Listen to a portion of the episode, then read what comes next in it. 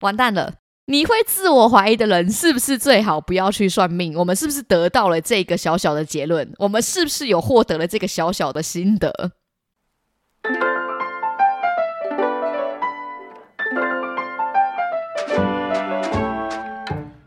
？Hello，大家好，欢迎收听《管不了这张嘴》，我是小赖。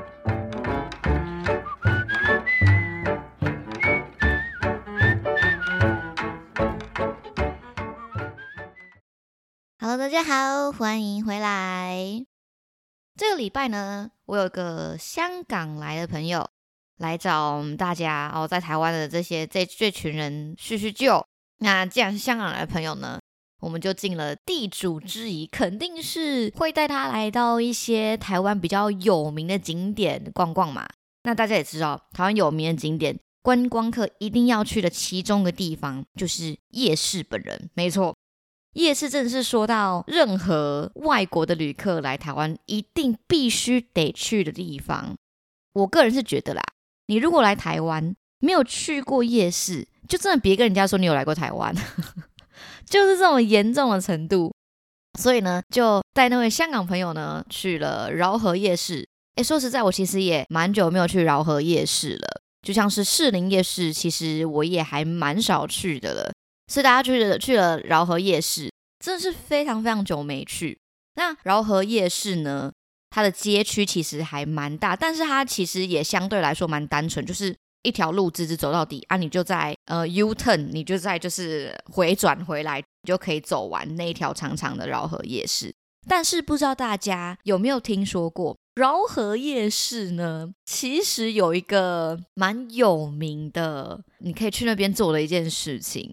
就是算命，哎，算命这件事情，其实在台湾算是非常非常的兴盛。在行天宫有一个像是算命的街道，还蛮有名的。那饶河夜市其实也是有鸟卦哦。一开始我知道鸟卦这个专有名词，其实就是从饶河夜市来的。所以呢，这次香港来的朋友。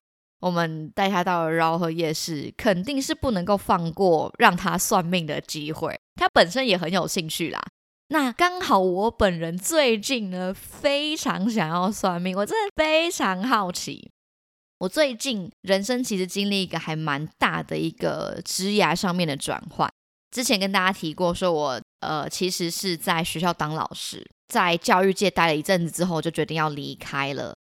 所以现在呢，比较算是自己在经营自媒体。那当然，Podcast 算是我其中一个我觉得有兴趣的一个跑道。所以经历过这样子很大的人生转变、枝桠上面的规划、断来式的一个离开之后，当然会很想要知道，说我这个新的领域适不适合我嘛？是不是？大家，我之前跟大家讲过，你知道人在迷茫的时候。要么就是求神问卜，不然就是算命，不然就是 MBTI 嘛。MBTI 算过了，呃，算命那也是其中一个选择啊。我就一直很想去算命看看，但是算命其实也不算是很便宜的，该怎么说？也不能说消遣啦，就是也不是一件很便宜的事情。真的有在贵的哦，你可能一次要几千块、一万块，可能都有。我这种小资女是没有这种钱可以花出去的，你知道吗？我的每一分钱都要很仔细的思考，那个分毫哦，对我们来说就是一个非常非常天跟地的一个差别。所以，呃，虽然一直很想去算命，但一直迟迟的、迟迟的没有去行动。刚好就借了这个机会，我就跟我朋友讲说：“哎，有鸟卦。”我那位朋友就就讲说：“要算算看吗？要算算看吗？我要算 OK 啊。”我自己内心有一个，我自己很想算，可是我又不想要表现的出来说我很热切的想要算命这件事情，所以我就故作镇定说：“哦，就可以啊，看你啊，看你啊，看你有没有想算啊。”然后我那个朋友就讲说：“就看大家，就是如果大家有想去的话，那那那就去啊，这样子啊，如果没有也没关系。不行，这个机会要溜走了，我怎么能够就这样子说不去就不去呢？所以我说没关系，我陪你。”朋友的大度跟这个风范，然后就这样出来。你要没关系，我陪你，我陪你，好吧？你真的想算，我陪你。然后，哎，我们去看那个鸟挂的时候哦，前面好像有一个女生，感觉是在拍 YouTube 吧，因为她有一个还蛮专业的，像是相机的那种录影，然后就架在那个师傅的前面，她就很认真，就是听他讲解这样，因为她感觉也要一阵子，而且再加上她有要录影，所以呢，感觉起来人家应该是会需要一段时间，也是感觉蛮专业的，想说就不要吵他好了。我朋友说没关系，那我们就等一下好了，我们就往前走。哎，发现前面也有一摊是算命的。但他就不是算鸟卦了，他是算一个塔罗哦。大家知道塔罗有多玄吗？我知道有些这种不听鬼神的命运自己掌握的人，到这边已经快受不了了。可是，可是，就是我就是就是算命小迷妹，我看到有人拿塔罗，我就超级好奇，比起鸟卦还要再更好奇，因为呢，我本身是非常怕鸟的。我在算鸟卦之前，我一直在跟我旁边的朋友，一群人浩浩荡荡，可能有五六个人，我就一直询问他们说：“哎，如果我怕鸟的话，有办法去算鸟卦吗？会不会我去坐下来，然后鸟鸟一夹出来一张纸之后，就说：哦，呃，我这个人我不帮你算。大家知道鸟卦是怎么进行的吗？就是你先想一个你自己的问题哦，然后这个师傅呢就会把一个鸟笼里面的鸟鸟放出来。”前面就会放着一排图片，然后折成的那种小卡，他就从里面，然后就是随机挑出一张代表你命运的一个卡牌，师傅就会依照他的这个卡片或是这个签师来去讲解你的问题，去做相对应解释。这样，反正就是师傅就有点像是解签的角色，但一切的先知跟占卜就是在鸟鸟身上。那你要跟鸟鸟其实靠得蛮近的，我就一直很担心，我就问我朋友讲说，哎。如果我怕鸟的话，我真的可以去算吗？我真的可以算鸟卦吗？会不会对鸟有点不太尊敬？会不会有点不敬的感觉？刚好被我遇到这个塔罗，怎么样？没有鸟，我就去那个呃塔罗的那个摊位，然后就坐下来。我其实也在前面犹豫了很久，你知道吗？因为他是这样子哦，他算你十分钟三百块。这个三百块十分钟里面包含的是你抽牌跟他解释。那如果你超过那个时间，一样就是十分钟再加三百块，所以其实也不算个小钱。我就一直在前面盘算着，想说我真的要去吗？我真的要去算吗？但是你就知道，跟朋友出来，你就会有一种好啦，开怼啦的那种感觉。所以我就牙一咬，心一狠，我就去算算看这个塔罗牌。大家就围到我旁边，然后就坐下来。坐下来之后，那个阿姨就问我说：“哎，妹妹，你要算什么？”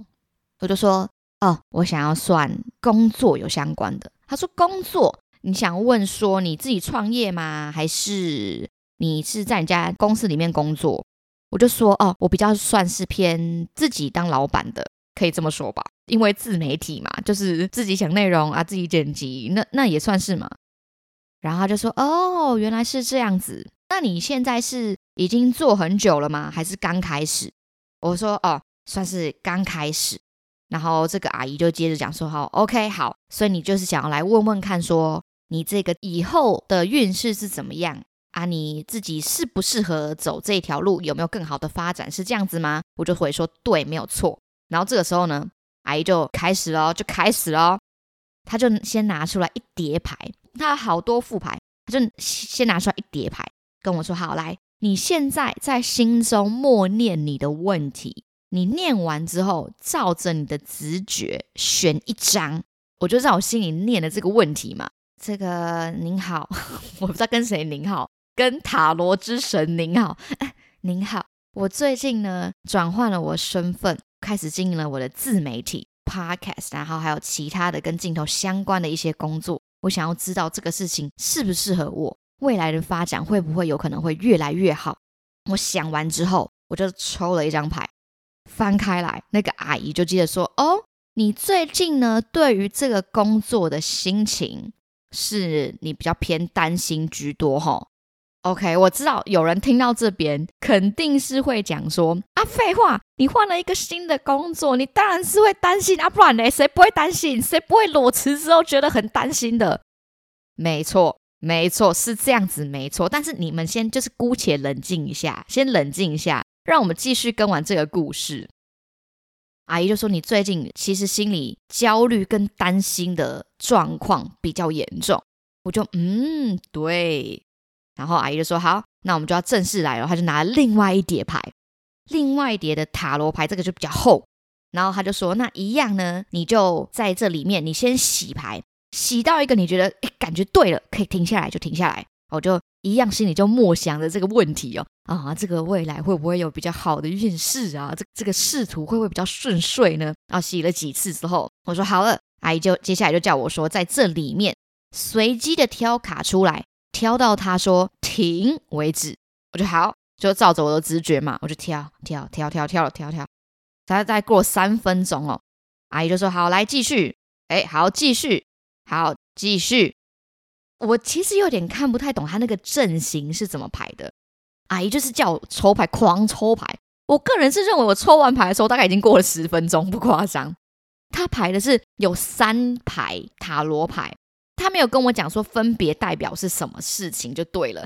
我记得在第二排的时候抽的卡呢，已经多到放不下那个桌子，那个卡牌甚至在那边有一个转弯排队的一个一个趋势，一个向上的抛物线，就是直的已经放不下了，你知道吗？你就只能开始排弯的这样子，所以就排排排排排排了很多之后。终于停了，换了第三道。后来抽完之后呢，阿姨就开始讲解了嘛，就开始讲解说这是怎么样。她说：“哦，你现在做的这个工作呢，是跟人有关系，你需要很长跟人互动，对不对？”哦，阿姨你怎么知道？然后我朋友那时候在旁边看，因为我其实在一开始的时候还没有说我是做自媒体。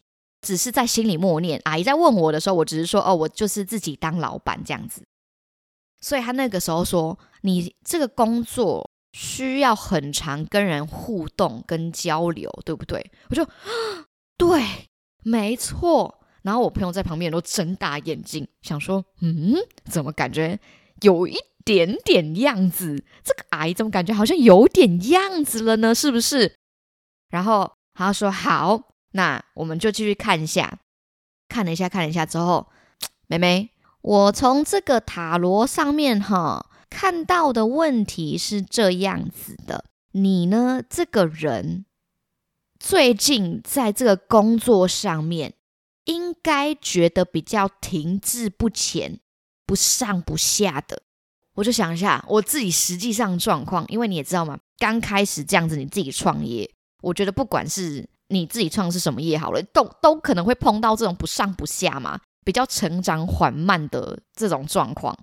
我就说哦，呃，算是有，不会是说停滞不前，但就是缓慢的成长。呃，对我是一个比较正向的方法来解释这件事情，就是比较缓慢的成长。这样，他说，嗯，对我从这边有看得出来哈，你自己觉得说这个进步算是比较在原地踏步的。啊，可能有进步啊，但像就像你说的，可能就只有一点点、一点点的起伏这样。然后我就说，哦，原来如此。阿姨就继续说了，这个的原因有可能是在于说你的这个内容哦，或者是你的创意的部分有一点太不创新了。哦哦，我们就先把这个自自媒体创作者这件事情。归类在所谓的内容创作者本身好了，因为啊，不管是 podcast 或者其他的自媒体，你在经营 Instagram 等等之类的，确实都是要产出内容嘛。那阿姨就说了，你的内容呢，创意最近可能比较碰到一点瓶颈，或是呢，你基本上都是在做差不多的事情。真的假的？我难不成就是因为我是一个没有进展的人，我是一个没有进步的人，所以塔罗牌跟我讲说，这就是我停滞不前的原因吗？哈，阿姨。然后我就哦，但我当下当然没这样讲嘛，我就在心里想，我说哦，真的，所以就是创意的部分可能要再多加油一点，这样嘛？阿姨就说对。那我这边还有看到一个问题哦，就是你这个人呢太有原则了，我就哈太有原则是什么意思？他说就是你这个人呢是很擅长，甚至是你本来就很会规划事情。那你这个事情一规划起来，行程一排起来，哦，你就会觉得你一定要遵照这个行程你规划的这个原则走，你比较没有弹性，你太坚持在你的原则上面了。我是一个很有原则的人，各位。他说我的问题就是太容易想东想西，哦，修康修胖，担心太多没有必要担心的事情啊。确实，在这边跟大家讲一下，我这个人呢，确实算是一个蛮多虑跟多疑的人，就是对于任何的事情，需要有很多 Plan B、Plan C、Plan D。我需要跟我自己讲说，在什么时候如果发生什么事情，我可以怎么样去解决？那假设个东西没有办法成功的解决这个眼前的问题的时候，我有什么样的替代方案？所以我在 Plan B 当中还有其他的 Plan B，在 Plan B 的 Plan B 当中还有一个 Plan B，所以阿姨就点出这件事情。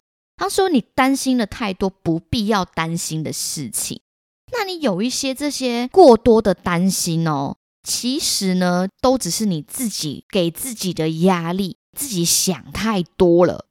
我就说哈，所以难不成阿姨你的意思是说，我今天这样子太绑手绑脚了，就是因为我是一个原则太多，那又同时会居安思危的人吗？阿姨就说，对，没错，可以是这样子解释的。你做这些。很多的原则，或者是你想了很多这种计划，你去思考、担心很多未来的事情，很大一部分是因为你自己的不安全感所导致的。哦，怎么办啦，阿姨？他说到这边，我开始觉得有这么一点，阿姨你好像有点懂我的感觉。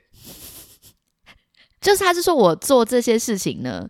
主要都是一些自我防卫机制，因为我很怕受伤，我是一个脆弱的弱小心灵，所以我要做很多很多的准备，来让我自己不会受到伤害。诶，这么说也是，这么说也是啊，就是谁谁喜欢受伤？啊我们就是温室里的花烂草莓，我当然就是很怕受伤啊！我今天做了这么多的准备，就是很怕我自己受到伤害呀。所以阿姨就给我一个建议哦，她说你应该要试着呢，让你自己变得有弹性一点。我就哦，是的，是的。那阿姨还有什么什么其他呃，你想跟我说，想要提醒我的？阿姨就又再看了一下这个这个塔罗牌，然后她看了一下，看了一下，他就接着说。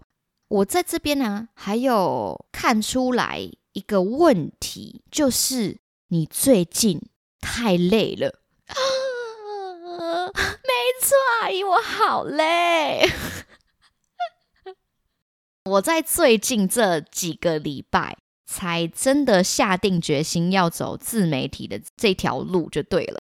我觉得很多对于转职的人来讲，或者是很多你决定要离开你原本的工作环境，或是你的主修的人来讲，它都是一个很大很大的一个疑问。你对于很多事情会充满了迷茫，所以前阵子的我根本就是一个无头苍蝇，觉得这个比较好，但是另外一个又放不下的感觉，你知道吗？就是人生的两难，就是人生的十字路口，完完全全就是体现在我身上。下定这个决心之后，我就一直还蛮求好心切，想要做好很多的事情。阿姨就说我太累了。她说呢，最近是不是觉得特别的累，一直在工作没有休息的感觉？我就说对，我有这种感觉。阿姨就跟我讲说，如果你现在呢决定说想要走这个行业的话，那你必须要能够抓到你工作跟生活的平衡，不要什么都想做。什么都做不好哇！这句话深深的扎在我的心里耶。我我有做不好吗？我开始自我怀疑，怎么办？我我这边先真是岔题一下。其实那天听完阿姨在跟我讲说我的这个做这个自媒体的一个发展之后，我回来一直不断的在自我反省跟思索。包括阿姨跟我讲说，我的内容没有创新这件事情，跟他说不要每个都做啊，每个都做不好，我就开始自我怀疑，我真的有做不好吗？完蛋了！你会自我怀疑的人，是不是最好不要去算命？我们是不是得到了这个小小的结论？我们是不是有获得了这个小小的心得？后来呢，阿姨就有跟我讲说，如果你这个工作是需要跟人互动的呢，那你产出来的内容呢？应该要让人家有点参与感。我这样看起来，你好像没有让人家觉得他们是有在参与这个过程的。真的假的，阿姨？你不要再讲了，我开始自我怀疑了。我这一直以来的努力到底是什么？我跟你讲，我就是标准的悲观主义者。就人家讲好的，我当然会很开心。但如果讲不好的这件事情，他就一直一直深深的刻在我的脑海里跟心里的那种，我就是悲观主义者，超级悲观。所以阿姨就这样讲，我要能够增加多一点跟人家的互动感哦，不要让人家觉得太有距离。所以我真的是在内心深深下了一个决定，以后每个人都我妈挤。以后每一个人，好吧，你现在在听这个 podcast 的大家，都我妈挤啦！我在每次片尾都有跟大家讲说，如果你有什么想听的题材，拜托寄信给我。来，大家麻烦你寄信过来，好不好？哦，或者是大家也可以在 Apple Podcast 或 Spotify 给我五星的好评，给我一点创作这种动力，自己夜配起来。我跟你讲，阿姨那天讲完一整个流程，哈。我脑中脑中大概有三分之二的时间都是充满了问号，一直往旁边看去，就是向我朋友求救，说什么意思？什么意思？听完之后呢，呃，虽然说这个得到的结果是蛮好的，但是我确实带来是一个满肚的疑惑离开现场。阿姨在最后呢，还有给我两张牌，这两张抽完之后呢。阿姨还叫我说：“哎，你要拍起来哦，你这样才知道说你接下来努力的方向哦。”啊，我现在来念念念看给大家听哦。其中一个呢叫做硕果推因，如果你的另一半着实没有任何优点好让人崇拜，你就必须塑造一个果，然后回去推他的因，让这个因的结论点强化他的自信心。某种程度被崇拜的点就会散发出来。这个方法只要掌握得宜，也是一种美。什么意思？我你搞你门工作，啊，你接下下面意思哈？他说：“哦，如果你是哈想要这个果哈，你就要给他因呐。什么意思？”就是说，你今天哈，如果你想要一件事情有这个果哈，那你就要把一些相对的因丢进去给他，他才会有这个果嘛？什么意思？对不起大家，不知道有没有人有听懂这句话是什么？拜托拜托来跟我说是是什么意思？然后阿姨就说：“这样子你有懂吗？就好比说呢，你今天想要有一个正向的果，那你是不是就要有正向的因给他？”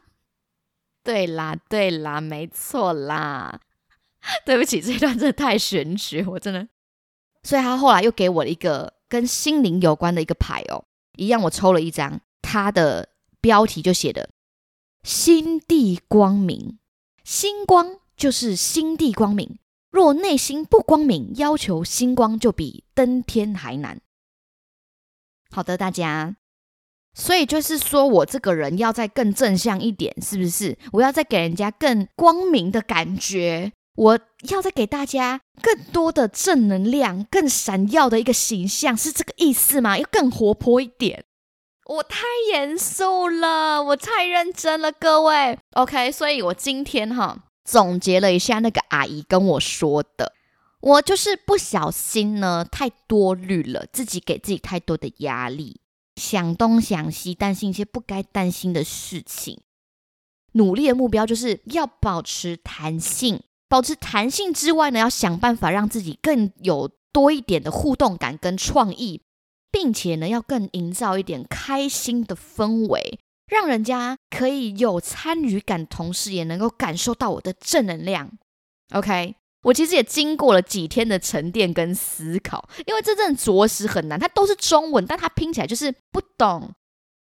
其实还有一个小插曲，就是我后来在呃离开嘛，然后走在路上的时候，我就问我朋友讲说：“你刚有听懂那个阿姨在说什么吗？”因为他后来呢说，就是花了二十分钟嘛，然后收了我六百块。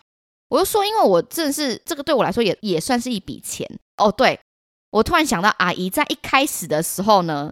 说，而且你最近蛮缺钱的哈，我真的大点头到爆，结果阿姨后来收我六百块，你都已经知道我缺钱了，阿姨。所以我就跟我朋友讲说，我花了六百块，我想说我应该要能够，我要回本，我要能够理解每一句话。我朋友就说，你怎么会问我？我说，因为你刚刚疯狂点头啊。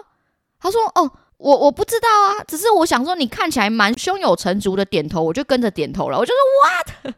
他结论就是，我也听不懂那个阿姨在说什么，所以刚一切的这个结论，就是我自己听完阿姨的解释所得出来的一些想法啦。哦，不知道大家有没有跟我一样，或是觉得我哪里解释的不太对？那你可能有理解阿姨的意思哦，麻烦你，麻烦你也写信跟我说。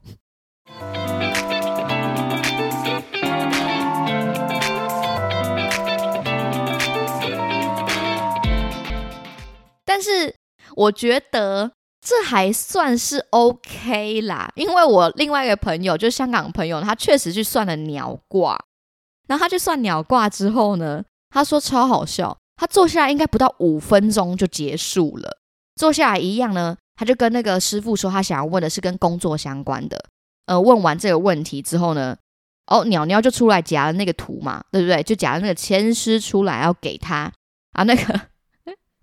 那个师傅就讲了蛮心灵鸡汤的一段话哦，他说：“嗯，你现在呢，应该是觉得你的工作哈做的蛮累的，对不对？”